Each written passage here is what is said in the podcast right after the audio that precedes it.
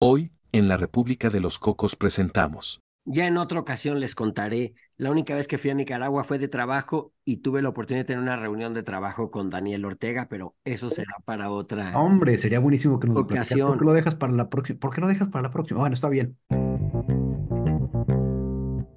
Pero los transnistrios que estaban más allá del río y que se sentían mucho más rusos que latinos, dijeron que no, que no querían ser gobernados por los moldavos y ahí se armó una guerra bastante oculta, desconocida. Porque en Burundi se vienen matando Hutus y Tutsis desde muchísimos, muchísimos, muchísimos años. Pero en vez de que hayan sido tres meses de masacre absoluta como en Ruanda, lo cual puso a Ruanda ante los ojos del mundo y empezó a recibir cooperación internacional, en Burundi nunca hubo una masacre tal que obligue al mundo a poner los ojos en él. Y en Zimbabue se nota mucho en las ciudades, planificadas, con casitas inglesas, organizadas. Eh, es un país interesante para recorrer y que tiene una de las mejores ruinas que yo he visitado en mi vida, que son las ruinas del Gran Zimbabue. La República de Cocos es una nación independiente ubicada entre Chunchistán y Aquinostán, cuyo cuerpo diplomático acreditado en México está integrado por Natán Wolf, el embajador, y Pedro Zurita, su cónsul en Monterrey. Juntos conversan semana a semana sobre las naciones del mundo aliadas a la República de Cocos, así como los temas de diplomacia que las unen o las llegan a separar. Los dejo en confianza con el H Cuerpo Diplomático.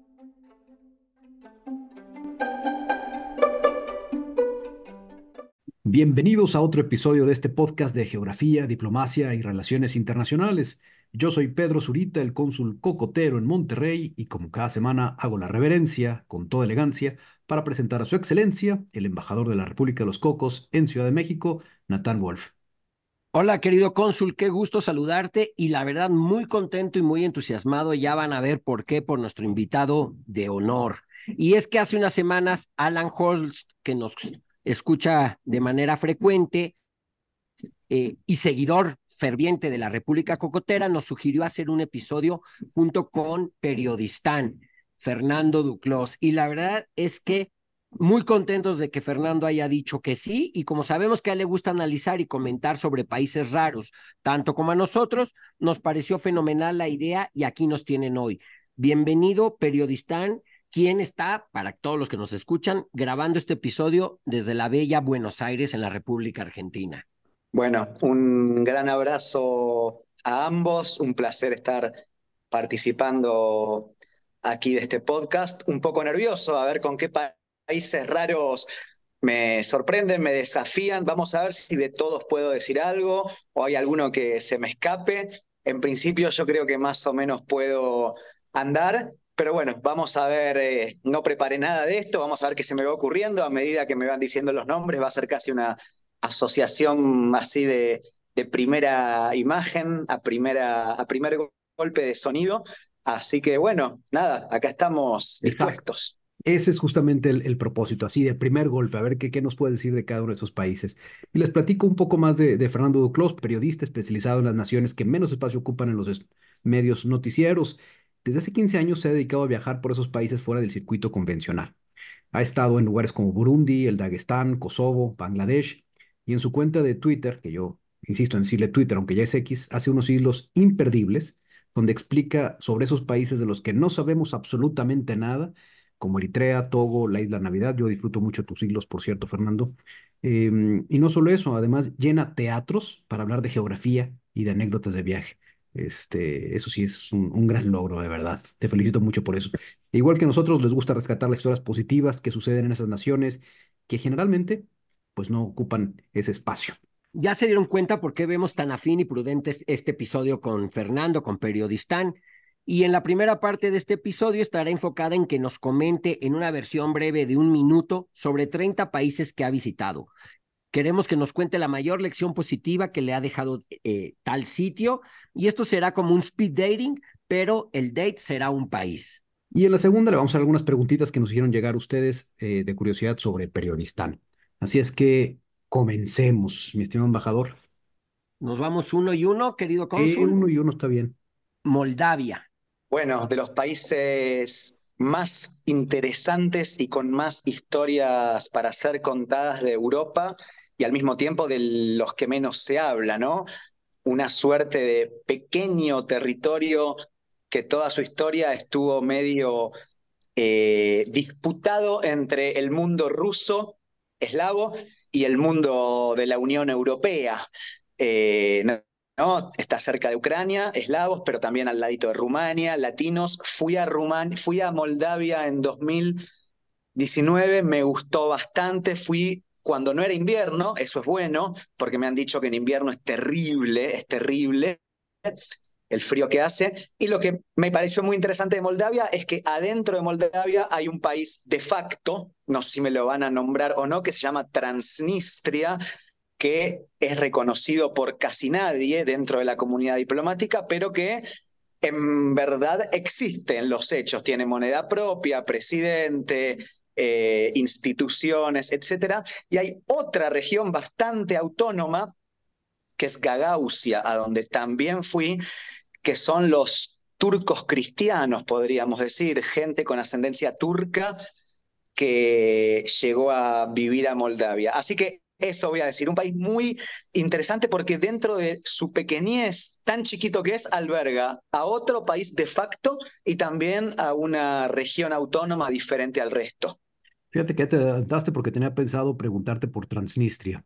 Y, y nada más para, cerrar, para, cerrar, Transnistria, yo, yo, no entendía el nombre hasta que lo analicé, es más allá del río Dniester, que es el que hace la frontera entre Moldavia y esta región, ¿no? Exactamente, y lo, lo interesante es que los habitantes de Transnistria, o sea, más allá del río Níster, ellos sí se identifican mucho más con el mundo eslavo. Moldavia era parte de la URSS. Cuando la Unión Soviética se disoluyó, eh, la gran mayoría de Moldavia, el 90%, decidió que quería integrarse o hacer un país muy cercano al mundo rumano, por eso se habla rumano, por eso la bandera tiene los colores de Rumania, pero los transnistrios que estaban más allá del río y que se sentían mucho más rusos que latinos, dijeron que no, que no querían ser gobernados por los moldavos y ahí se armó una guerra bastante oculta, desconocida, que terminó en un mantenimiento del statu quo, un conflicto congelado hasta hoy en el cual Transnistria, que se sigue reconociendo un poco como parte de la Unión Soviética o ex parte de la Unión Soviética, muy afín al mundo eslavo, sigue existiendo como país. Moldavia no tiene eh, poder o no puede administrar la región de Transnistria, pero al mismo tiempo no son independientes tampoco. Es un conflicto congelado, como que encontraron esa solución hasta que algún día, bueno, el statu quo cambie, ¿no? Uzbekistán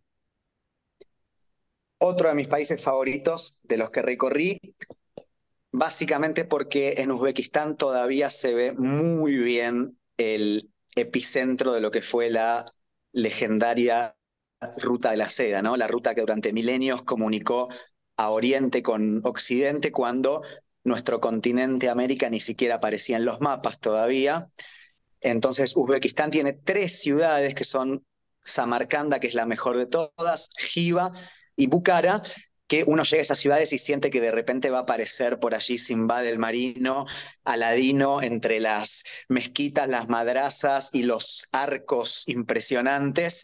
Eh, así que Uzbekistán durante mucho tiempo fue el centro del mundo, el punto neurálgico de las comunicaciones y todavía tiene tres ciudades que hasta hoy reflejan esa grandeza, ese pasado, por eso es un país espectacular para visitar. Bueno, ya que está de vecino por ahí, Irán. Bueno, Irán, mi país favorito en el planeta.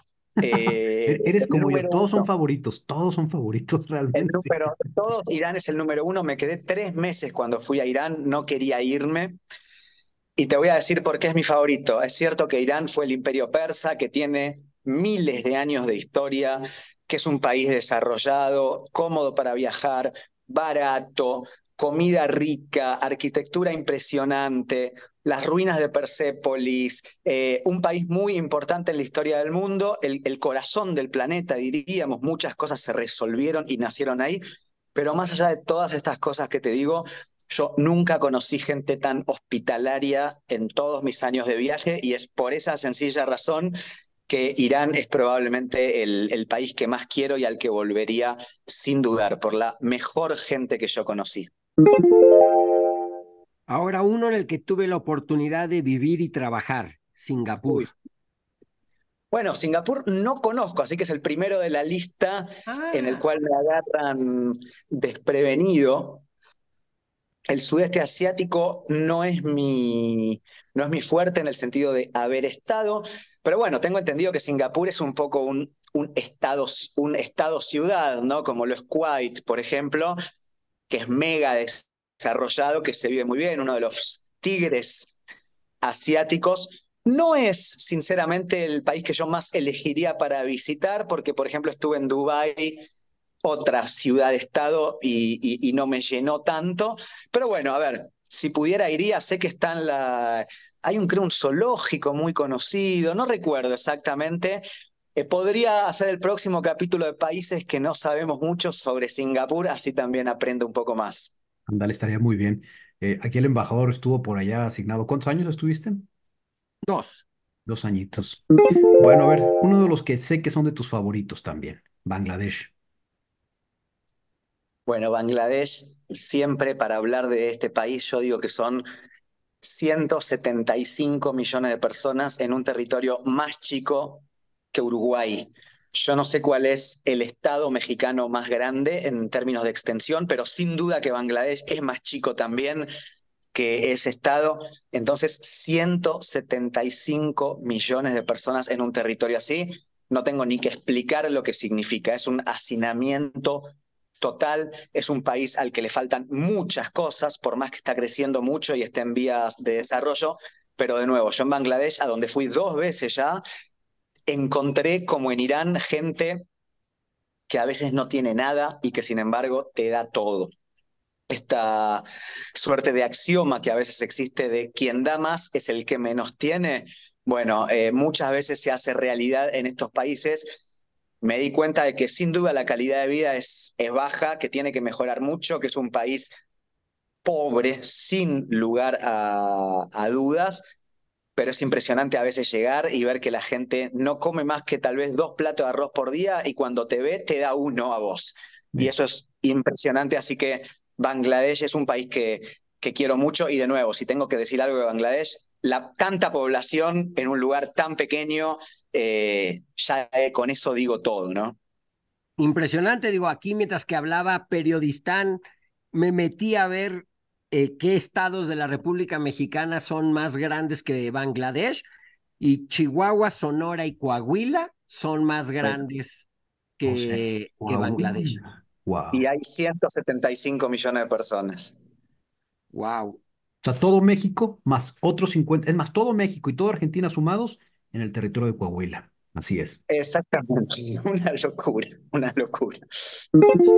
El que sigue, Somalilandia.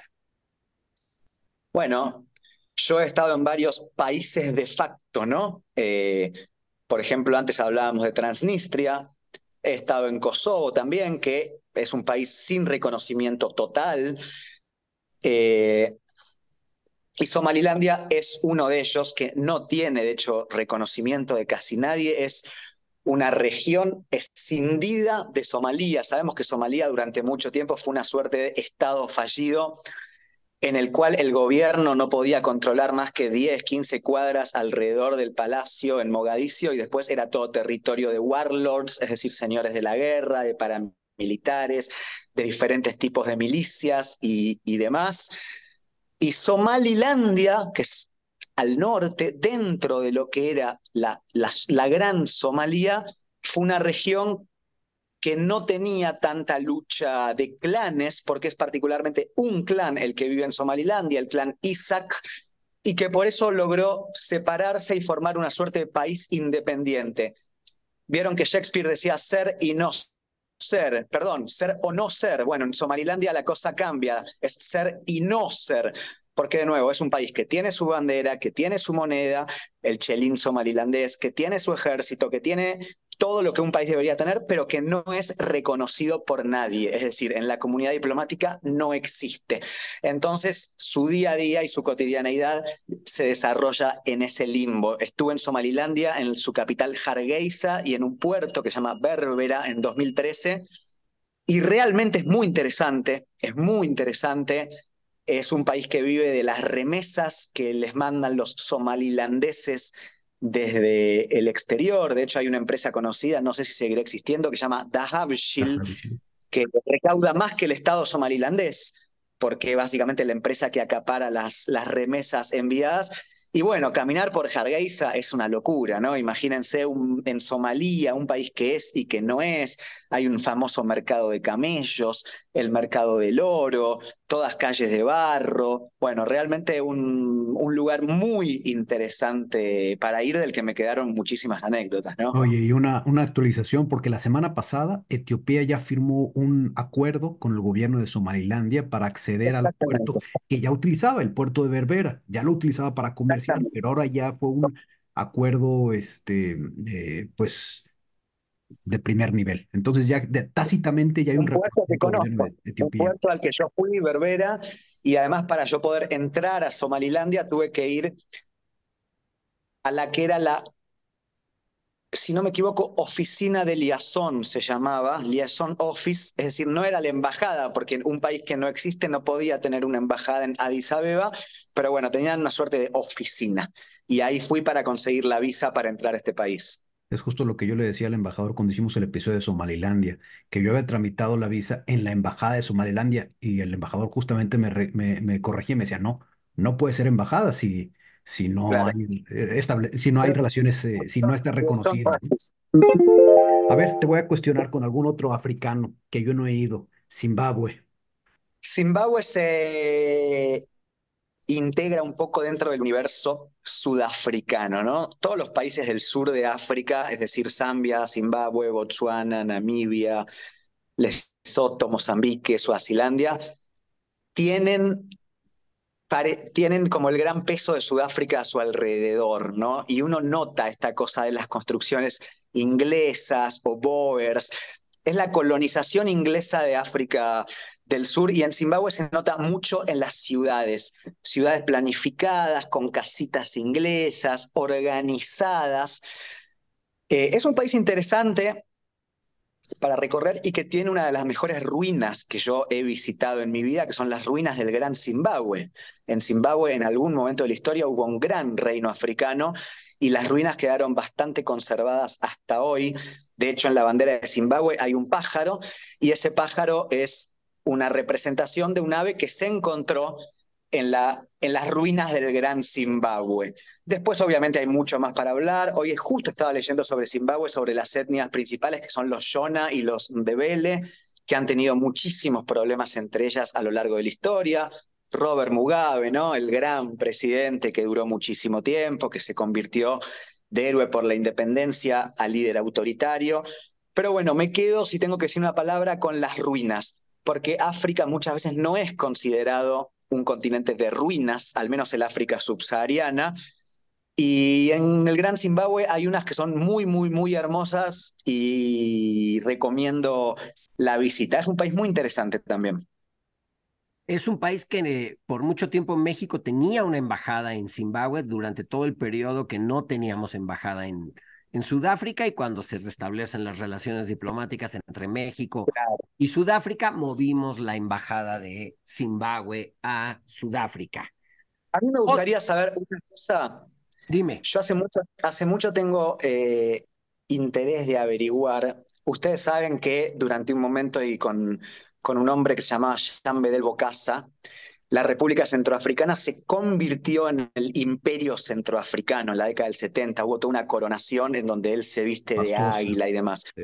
Fastuosa. Yo tengo entendido que Argentina, claro, tengo entendido que Argentina que en ese momento, si no me equivoco, era gobernado por la dictadura militar de Videla, mandó un emisario a esa coronación, pero nunca lo pude averiguar fehacientemente y les encargo el trabajo a ver si México efectivamente mandó algún emisario o algún enviado a ver la, la coronación de Bocasa como emperador centroafricano. Oye, va a ser bueno encontrar ese dato. Yo desconocía por completo. Eh, a mí no me dieron ganas de ir a, la coronación de Bocasa. Digo, apenas estaban haciendo en aquel... creo que México mandó, creo, ¿eh? ¿Ah, pero no estoy seguro. Muy bien. estoy, a lo mejor para cuando acabemos la grabación ya conseguí la información, pero si no la vemos. El siguiente, quedándonos también en, en África, Burundi. Voy a decir algo que se va a entender muy, muy, muy mal, pero en su contexto. Burundi tuvo en algún punto la mala suerte de que no se cometió un terrible y espantoso genocidio como el de Ruanda. ¿Por qué? Porque en Burundi se vienen matando Hutus y Tutsis desde muchísimos, muchísimos, muchísimos años, pero en vez de que hayan sido tres meses de masacre absoluta como en Ruanda, lo cual puso a Ruanda ante los ojos del mundo y empezó a recibir cooperación internacional y la gente empezó a hablar de ellos y hoy el país está muy bien para los parámetros africanos. En Burundi Nunca hubo una masacre tal que obligue al mundo civilizado, occidental, o esta cosa como lo quieran llamar, a poner los ojos en él. Entonces, lamentablemente, Burundi es un país en el que sí estuve, un país muy pobre. Yo en Burundi vi la pobreza real por primera vez en mi vida y a nadie le importa. Eh, ¿Por qué? Porque en vez de que haya sido una masacre que, que motivó películas, libros, ensayos, eh, etcétera, en Burundi nunca fue de tal calaña y sí fue mucho más espaciada en el tiempo. Cien mil un año, cien mil otro, a nadie le interesó entonces, y fueron muchísimos años de guerra civil, muchos años muy terribles, y, sigue y por eso todavía la situación en Burundi. Bueno, sí, siempre está mal. Hay un libro que recomiendo sobre Burundi que se llama Pequeño País, lo recomiendo mucho, de un escritor francés franco-burundiano llamado Gaël Fayet. Pequeño País, muy lindo libro, de lo poquísimo que hay sobre la guerra de Burundi en, en español. Una ficción de un chico que tiene que abandonar el país por la guerra y vuelve años después, ¿no? Ya, ya lo eh, Ahora, el siguiente, también es un que me encanta que me encantan por, por este, aislados. Turkmenistán. Uy, bueno, no estuve, soy no tuve la suerte, pero todos conocemos, o a quien le gusta la geografía y el mundo diplomático y demás, sabe que Turkmenistán es el país más hermético de, de Asia Central y uno de los países más exóticos en el sentido de medidas y de lo que sucede allí, ¿no? Yo siempre suelo tomar con pinzas este tipo de informaciones porque creo que a la prensa occidental le gusta mucho exagerar lo que sucede en estos países que quedan fuera de su alcance. Tomo con pinzas siempre lo que viene de Corea del Norte y demás, pero bueno, si es por creer en lo que se dice de Turkmenistán, sabemos que el presidente, que está hace muchos años y que es muy autoritario y que hace un culto tremendo a la personalidad, reemplazó los meses del año por los nombres de sus familiares, que, para el examen de conducir uno tiene que aprender la historia de él, que hay estatuas de su perro por Ashgabat, una capital rarísima, y, demás cosas. No sé si esto es 100% real, no lo vi con mis propios ojos, pero me imagino que puede ser algo así porque sabemos que los países de Asia Central tienen tradición después de, que se haya disuelto la Unión Soviética de líderes personalistas, cultos muy fuertes a, a, la personalidad justamente y cosas que nosotros juzgamos como raras, exóticas, insólitas. Así que algo de verdad debe haber, sin duda. Me encantaría ir, me encantaría ir. A ver, uno cercano a ti, Bolivia. Un país que quiero mucho porque fue uno de los primeros viajes que yo hice fui dos veces a Bolivia y volví a ir por una tercera vez este año, perdón, el año pasado, 2023, después de 20 años. Y la mejora que yo vi desde el Bolivia que yo conocí en 2006 y la Bolivia que conocí en 2023 es impresionante. Me sorprendió lo que mejoró el país. Por supuesto, sigue siendo un país más allá de, Más allá de La Paz y más allá de Santa Cruz, es decir, en ámbitos rurales también. Sí, en ámbitos rurales, a ver, no recorrí tanto, la verdad es esa, pero por ejemplo las rutas, un país que antes no tenía rutas y en el cual uno iba por caminos de ripio y llegaba todo manchado de tierra y ahora tiene rutas por todos lados. Y el sistema de teleférico de La Paz me pareció alucinante.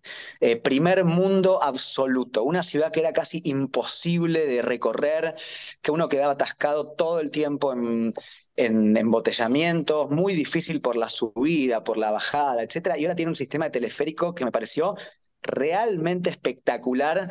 Eh, así que bueno, un país que, que, quiero muchísimo, la verdad, es un país hermano de Argentina, además, ¿no? Somos, somos vecinos, hay muchísima comunidad boliviana en Argentina, gente muy, muy trabajadora, muy respetuosa, muy digna, un país que además alimentó el crecimiento de Europa durante muchísimo tiempo. Sin Potosí, hoy España no sería España. Y ahora uno muy cercano a nosotros, pero que desgraciadamente no consideramos mucho, siempre vemos hacia el norte y rara vez vemos hacia nuestros vecinos de, de Centroamérica, Nicaragua. País difícil, con mucha historia, eh, pasa por momentos difíciles. Estuve en Nicaragua en 2006, la recorrí unos 20 días, eh, conocí lugares muy importantes para el sandinismo, por ejemplo, Niquinomo, donde nació el general Sandino. Vi un país pobre, realmente pobre, pero con gente digna, eh, un país con potencial para, para conocer, para descubrir, pero al cual sin duda le falta mucho. Elijo rescatar de Nicaragua la figura del general Sandino, más allá de todo lo que vino después, un campesino que en la década del 30 logró en algún punto eh, echar a Estados Unidos de su país y que después fue asesinado vilmente y, a traición. Me parece que un país tan chico y que haya dado al mundo una figura semejante, así como la de Rubén Darío, Nicaragua, tierra de poetas, digo, entre Sandino y Rubén Darío, me parece que Nicaragua le ha dado un, un aporte bastante interesante y cultural al mundo. Y para complementar con un tono positivo sobre Nicaragua, a mí me parece que tiene muchos elementos naturales como Costa Rica, esperando ser eh, de alguna forma aprovechados turísticamente en los próximos años. A mí me pareció Nicaragua un Costa Rica hace 20 años que tiene un futuro, sabiéndolo aprovechar, muy, este, pues muy, muy interesante. Pues yo creo que más de un amigo tico se ha de estar retorciendo por tu comparación, pero bueno. Pero es, es, cierto, es cierto, me parece, mira, así como las feroes me parecen que son Islandia hace 20 años, antes de que fueran tan eh, reconocidas en el mundo turístico, así también me parece que Nicaragua tiene muchos elementos naturales para ser un gran destino eh, en los próximos años en cuanto haya un poco más de tranquilidad y estabilidad.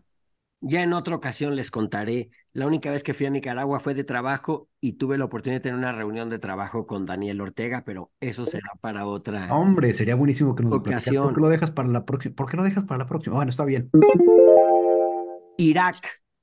Una de las mejores experiencias de toda mi vida. Eh, es muy difícil para un argentino ir a Irak. Yo lo conseguí porque me invitaron con una visa especial y fui parte del Arbain, yo no soy musulmán, no soy religioso, pero fui parte del Arbain, que es una peregrinación del Islam chiita hacia el santuario del Imam Hussein en la ciudad de Karbala, una ciudad histórica, una peregrinación en la que participan anualmente más de 20 millones de personas. Y ser parte del Arbain en, en Karbala por poco se sintió por fuera, fue como un paréntesis en mi vida, entrar en un mundo en el cual no interesaba el dinero porque toda la gente te ayudaba con absolutamente todo, dándote comida, dándote cobijo, dándote baño, una experiencia descomunal, irrepetible. Y encima de todo, cuando hablamos de Irak, así como hablamos de Irán, hablamos del corazón histórico del mundo, ¿no? Bagdad, Babilonia, eh, Asiria, toda esa parte de los ríos Tigris y Éufrates del este, del este turco, de Irak. Estamos hablando de, hay una ciudad de Irak que no recuerdo el nombre, en donde dice un cartel, aquí se escribieron las primeras palabras, o sea, hablemos de historia, aquí se escribieron las primeras palabras, es como, es demasiada historia para nuestros países noveles, en realidad Argentina, porque México tiene una historia también de milenios, pero, pero un país en donde pasé de las mejores experiencias de mi vida.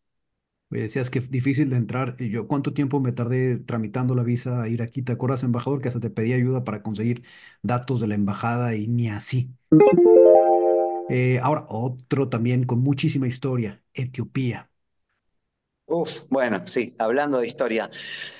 Etiopía también lo guardo con mucho recuerdo en mi corazón porque fue el primer país diferente, digamos, el primer gran viaje por fuera de América Latina que yo hacía y de repente de un día para el otro me encontré en Addis Abeba. Etiopía es el rey Salomón, la reina de Saba, territorio ni siquiera diría milenario, territorio bíblico ya directamente, ¿no? Mucho de lo que se cuenta en la Biblia probablemente sucedió en las tierras de Etiopía, el arca de la Santa Alianza, el imperio de Axum, el emperador Haile Selassie. Bueno, es un país en el que uno realmente camina y siente que la, historia lo, lo, rodea, ¿no? Eh, a mí, de nuevo, como argentino, es difícil que me pase eso en mi país. Argentina es independiente desde hace 200 años y no tuvo en su territorio una civilización así fuerte que dejó ruinas enormes o, que sabemos su historia de miles de años atrás. Entonces, cuando yo estoy en un país como Etiopía y me dicen, tal vez en este templo está el arca de la Santa Alianza, es como, bueno, no. Eh, tal vez acá estaba Noé, es como, ok, esto ya es otra cosa, ¿no? Eh, de nuevo, un país muy interesante que tuvo un ritmo de crecimiento enorme durante mucho tiempo, después bajó un poco porque empezó la guerra, lamentablemente, pero, pero creo que es uno de los países de, mayor futuro en el mundo que se viene, ¿no? Oye, sí están increíbles estas monografías que nos estás ofreciendo de estas naciones en, en un minuto o menos, ¿eh? Sí están muy, muy, muy, muy interesantes. Apasionantes. Uno que tocaste tangencialmente ya, Ruanda. Lamentablemente, cuando uno piensa en Ruanda, lo único que puede pensar es en el genocidio de los Hutus contra los Tutsis en 1994, que digo yo que fue el genocidio más letal de la historia humana en términos de eh, velocidad, digamos, ¿no? Mortífero. Se habla de un millón de personas muertas en tres meses. Si uno hace el cálculo, le da 10.000 personas por día aproximadamente los desaparecidos que hubo en la dictadura argentina de siete años, pero en tres días, nada más. Ruanda creo que es un ejemplo de cómo hacer renacer un país desde las cenizas, porque Ruanda llegó a tocar el piso de lo que puede pasar en un país, o sea, ya era directamente en el que todos se mataban con todos, fue lo, lo más bajo tal vez de la escala humana, o sea, nunca el ser humano vio una masacre tan grande, por eso yo digo que hablar de Ruanda es un poco hablar de lo que es capaz de hacer el ser humano.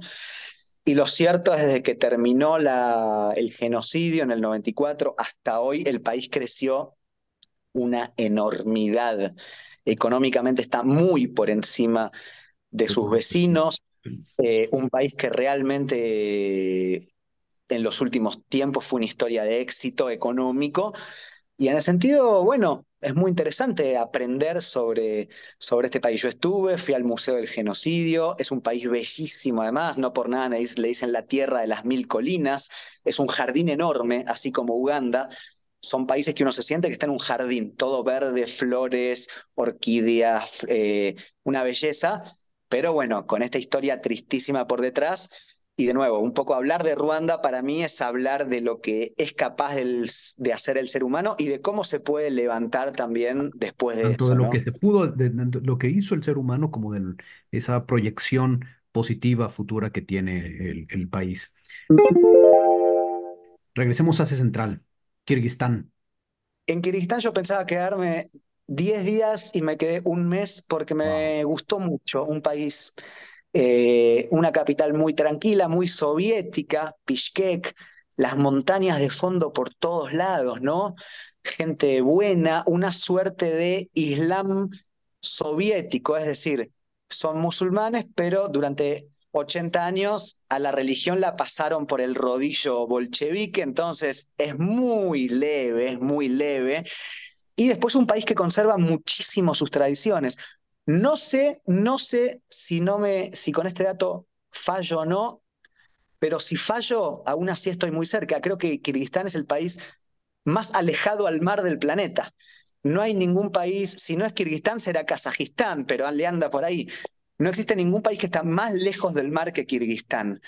Eh, entonces, bueno, obviamente por eso es un país muy tradicional, muy conservador, que durante muchos milenios no recibió muchas novedades de la afuera, entonces todavía se siguen jugando deportes tradicionales como el Kokboru, yo vi un, festival de juegos nómades de Kirguistán. Eh, muy interesante, muy interesante esta mezcla de Islam, Unión Soviética, Asia Central, Rusia, eh, mongoles, el paisaje montañoso, la tradición, la novedad, un, lugar muy interesante y que creo que también tiene un futuro muy, muy promisorio como todo Asia Central, ahora que China otra vez está usando este, este camino para, para llegar al resto del mundo, ¿no? A ver, uno que es origen de una cantante pop muy famosa, Albania. Ah, Dualipa, ¿no? Exacto. Al embajador le encanta Dualipa, ¿eh? siempre la mencionas. En cada episodio encuentras la forma de mencionar a Dualipa. Dualipa además es una, es una militante de la Gran Albania, si no me equivoco, ¿no? Este sueño albanés de quedarse también, bueno, Kosovo obviamente, pero también con algunas partes de, de Montenegro, de Grecia incluso. Eh, una zona muy problemática, sabemos, los Balcanes.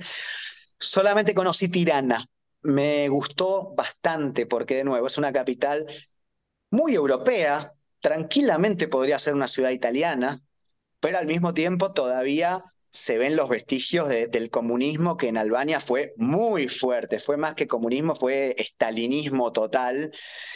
Y, y, entonces se ve estas construcciones muy del realismo soviético, bloques de hormigón, un palacio de gobierno gigante con murales clásicos soviéticos en los cuales se exalta al pueblo y a su gesta, con monumentos, con una bandera gigantesca, y al lado tal vez un barcito en donde venden cerveza de todo el mundo, ¿no? Entonces, es muy interesante esa mezcla en Albania. No conocí las playas, dicen que son hermosas, pero bueno, creo que es un país con una historia muy interesante también, ¿no? Musulmanes, ahí en, en la zona de los Balcanes, parte del Imperio Otomano, con mucho interés en Kosovo, entonces una rivalidad muy importante con Serbia. Bueno, sabemos que en los Balcanes a veces se enciende un fósforo y se, se desata la hoguera, pero un país muy interesante y el dato que yo agrego, para mí, la bandera más linda del mundo. ¿Qué me dijiste en el episodio pasado, embajador? Que se me hacía muy atractiva. ¿Quién duerme o la bandera? La bandera. Oye, eh, tenía en la lista Transnistria, que ya nos platicaste, y Afganistán, pero como le dedicamos hace poquito un episodio de Afganistán, mejor me brinco al siguiente, Macedonia del Norte. De Afganistán te voy a decir en 15 segundos que estuve 10 días en Kabul y en Mazar-e Sharif y que no saqué la billetera porque pese a ser un país muy pobre y muy castigado y con gente que la pasó muy mal, no me dejaban pagar absolutamente nada. Eh, el mejor de los recuerdos de, los afganos, gente noble y, muy castigada realmente. Macedonia del Norte, solo voy a decir como dato de color que Skopje es la capital con mayor número de monumentos en el planeta. Eh, no sé si ustedes conocen Skopje.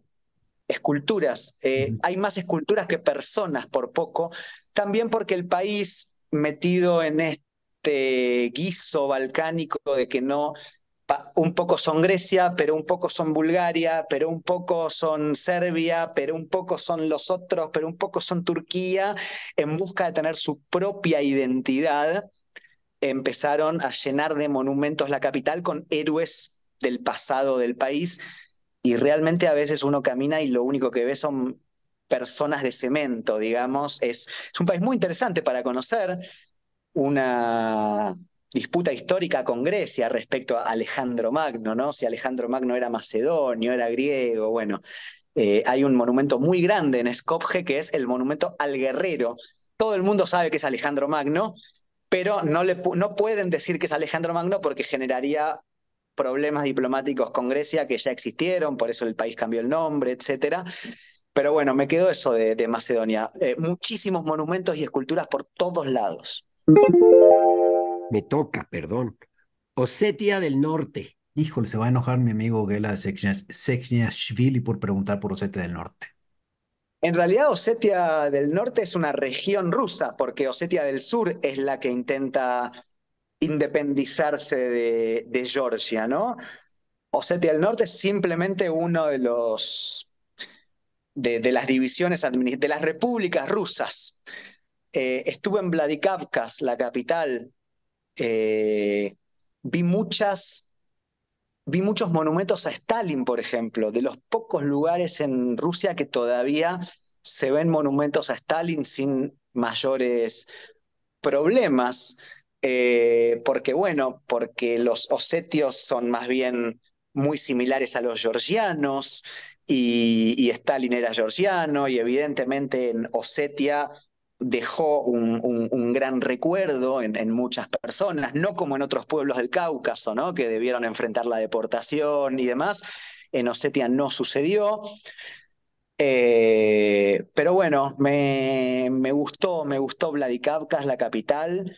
Y ya que estamos, otra bandera que me gusta mucho, la de Osetia de, del Norte, ¿no? La bandera que es blanca, roja y amarilla, si no me equivoco, eh, una linda combinación de colores. Y el tigre es el animal de, de, la región.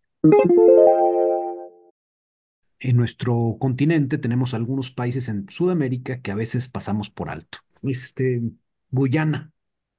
Eh, Recorrí 10 días Guyana y me sorprendí mucho porque llegué desde Brasil y es como que uno cruza la frontera y cambia el mundo. Por ejemplo, cambia que en Brasil se maneja por izquierda, como en toda América Latina, y en Guyana, por haber tenido colonización inglesa, se maneja por derecha. Es decir, das un paso y cambian los autos. Un país muy pobre cuando yo lo conocí, hace ya unos ocho años, eh, muy diferente al resto. Se nota mucho la, la, llegada de inmigrantes de la India, un país muy hindú. Eh, uno ve templos de la India, se come curry, pero al mismo tiempo hay muchísimos trabajadores brasileños que van a hacer dinero a Guyana, entonces también se habla portugués. Una cosa rarísima. La verdad es eso. Sentí que era medio un lugar de ningún lugar, mezcla de África, India, Brasil, Caribe, eh, muy, muy raro, muy raro, y que sin duda debe haber cambiado muchísimo en los últimos 10 años a partir del descubrimiento de petróleo y, demás. Actualización, a pesar de todo este boom petrolero y que ha crecido a tasas del más del 20% anual, híjole, sigue siendo, está bien ¿no? todavía, bien fregado. Todavía no se ve que, que haya, eh, haya impactado en el resto de la población. Muy pobre me pareció, sí. Una habitada por un argentino famoso, el Vaticano. En el Vaticano estuve como quien va a Roma y de repente se toma el subte y se baja en el Vaticano, básicamente. Eh, eh, con lo cual no puedo decir mucho, ni siquiera fui a, no entré, no entré a la Basílica de San Pedro, no vi la Capilla Sixtina, yo andaba viajando muy económico en esos momentos y, y además había una cola de como seis horas que no quise hacer. Me molestó un poquito que la entrada a un lugar tan importante, porque yo no soy un fiel católico, pero me hubiera gustado que la entrada fuese, haya sido gratis, digamos, como es, por ejemplo, en las mezquitas en Turquía, digo, Santa Sofía, sin ir más lejos. Eh, pero bueno, a ver, es una es el centro de poder mundial también, ¿no? Con lo cual, ¿qué puedo decir yo de interesante sobre el Vaticano cuando es un lugar que en los últimos dos mil años de historia un poco que rigió el mundo occidental en el que vivimos? Estar ahí, sin duda, es, eh, es una cosa importantísima y, y trascendental por más que uno lo use para, para ver los frescos o para sacarse una selfie, y un poco estudiar el Vaticano es también estudiar nuestro mundo en los últimos, en los últimos años, ¿no? Pues a pesar de no haber entrado a, a, a, la Plaza de San Pedro o a la, o a la Catedral, este, a la Basílica, tus apreciaciones son muy interesantes también. O sea, el, el, hecho de no poder, porque pues está, cuesta. Pues eso nos da información bien interesante también sobre, sobre lo que es el Vaticano. Me, me muevo otra vez de continente, hacia Mozambique. Estuve en el norte de Mozambique y no en el sur. Y toda la gente cuenta que el sur de Mozambique es la parte más desarrollada del país, cercana a Sudáfrica y no cercana a Tanzania. Maputo, la capital, las playas. Yo en el norte de Mozambique me llevó una experiencia de, wow, esto es el África profunda que no me imaginaba. Rutas en las cuales nuestra combi se quedó 70 veces por el barro, hubo que empujar de a 50 personas, eh, combis en las cuales como máximo hubieran entrado 20 personas y viajábamos 60. Me quedó esta impresión de, wow, África profunda y real. Se hablaba portugués, no el portugués de Brasil, sino el portugués de Portugal. Eh, otra de las banderas más hermosas del planeta, con, ahí, con, con el AK-47 en su bandera, una genialidad absoluta y que habla también de lo traumático que fue la historia reciente de este país. Y la verdad que los mejores recuerdos, digo, obviamente, eh, hay momentos en donde uno está viajando y, a la vez número 15 que se te quede el auto o la combi en la que vas a decir, por favor, que termine esto. Y en el momento te querés morir, pero a ver, años después lo, lo recuerdo como grandes anécdotas y una gran sonrisa. Dagestán. Otra de las regiones rusas, de las repúblicas rusas, y la única en la cual no hay una mayoría étnica.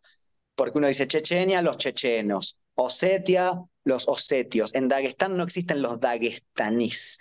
Hay un montón de etnias diferentes que son justamente gentes de la montaña, porque Dag significa montaña y están tierra de tierra de montañas.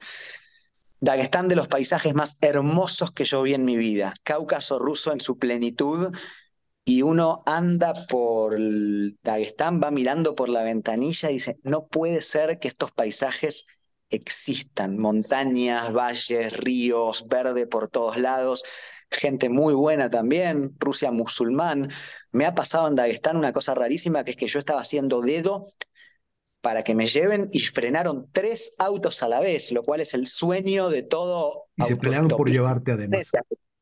Se peleaban por llevarme, lo normal es que la gente tarde una, dos horas hasta que un auto frene, me frenaron tres al mismo tiempo y tuve que elegir con cuál iba, me sentí mal por los otros dos, pero bueno, al mismo tiempo también una región con muchos problemas y lo sabemos. Ahora mucho más calmada, 10 años atrás no sé si hubiera ido, ¿no? Por la insurgencia separatista, etcétera, pero una región muy interesante de, Rusia y donde salieron los mejores luchadores del planeta, ¿no? Oye, pues se nos está eh, extendiendo y se nos está acabando el, el tiempo. Este embajador, ¿tienes algún otro por ahí? Pues yo diría nada más antes de pasar a la última parte de las preguntas que nos piden hacerle, que nos diga algo rápido sobre la bella República Argentina. la, pregunta, que, el miedo que tenía, ¿no? es justo el país que no quería hablar. Hay algo que a mí me gusta mucho de Argentina, más allá del momento político actual y demás, que no quiero hablar mucho, que es que no conozco mucho México, ¿eh? debo aclarar antes, apenas estuve una semanita, muy poquito en el sur, no, no, lo conocí realmente, pero en ningún otro país del mundo, y no estoy hablando de Ruanda ni de Afganistán, hablo de Brasil también, en ningún otro país del planeta yo vi el culto a la amistad y a la reunión que tenemos en Argentina. El argentino necesita constantemente juntarse con otros y no tiene que haber ni siquiera un motivo. Puede ser, ¿qué estás haciendo? Nada, venite a mi casa a tomar mate. Y un martes a la noche, eh, ¿tenés algo para hacer? No, bueno, puse unas carnes. El argentino no necesita motivo para estar juntos, se va de vacaciones juntos, eh, se anotan para estudiar idiomas juntos, van al gimnasio juntos, juegan al fútbol juntos, todo, todo, todo, todo junto. Y eso es lo que a mí más me gusta de mi país, con sus cosas buenas y con sus cosas muy malas, por supuesto, pero en ninguna otra nación de las 60 aproximadamente que tuve la suerte de visitar, encontré semejante culto a la compañía, al estar juntos, casi una religión argentina, y eso es sin lugar a dudas lo que a mí me, más me gusta del país y creo que lo que más extrañaría y extrañé cuando vivía afuera en otros lugares, ¿no? Eh, esta compulsión casi patológica, diría, al juntarse, lunes, martes, miércoles, jueves, todos los días juntarse, y eso a mí me encanta. Pues qué bonita nota. Yo soy testigo de ello. Tuve la oportunidad de vivir casi cinco años en Montevideo y haber ido X número infinito de veces a Argentina, y la verdad es que es cierto. bueno, me alegra que, que, que, se lo, que lo hayas visto y experimentado. Magnífica nota para, para cerrar esta, esta parte de los países. Em, y ahora quisiéramos hacerte preguntitas eh, que nos dejaron por ahí pendientes para, para ti. La primera es de Elfan de Miley. No es Miley con I latina, con Y, no I latina. Ok, ¿Hay algún, ¿Hay algún lugar que no te motive a visitar? No, no. Eh, Iría a todos, iría a todos, creo que todos tienen algo sin duda. Por supuesto hay países que me motivan más que otros. Soy medio raro para eso, entre Papúa Nueva Guinea y Alemania elijo a Papúa sin lugar a dudas, ¿Ya ves, ninguna. ¿Ya ves? Eh, obviamente que hay lugares que me motivan más que otros, pero no, iría, iría a todos. Siempre está la disyuntiva entre ir a uno nuevo o ir a uno que ya conocido en el cual uno la pasó muy bien, ¿no? Eh, esa disyuntiva siempre existe. Pero, pero no, no, no. La verdad es que no hay ningún país que yo diga no quiero ir. Aquí te va otra de Lenny Dijkstra, que ahorita que lo estoy leyendo me recuerda a un beisbolista, Lenny Dijkstra, de que juega con los Phillies. En fin, em, pregunta, ¿cómo se consiguen tus libros en México? Que también yo te lo pregunto. Bueno, eh, la respuesta es que creo que no se consiguen, excepto que se envíen desde la Argentina, eh, lo cual obviamente hace que los costos crezcan exponencialmente por un envío internacional. Estamos haciendo gestiones para que los libros lleguen pronto a México porque mucha gente además me escribe, pero lo cierto es que no es fácil porque yo publiqué con, una editorial argentina. Y aparte Argentina tampoco es un país fácil para exportar y, demás. Pero primicia, hay un proyecto bastante avanzado de ir a México pronto. Y en el caso de que yo vaya a México y esté en, México en, en, mayo, vamos a suponer, no falta mucho, vamos a hacer gestiones para llevar conmigo un montón de libros para poder venderlos. Y sería lindo, obviamente, también entrar en contacto con alguna editorial mexicana que los pueda editar allá, ¿no?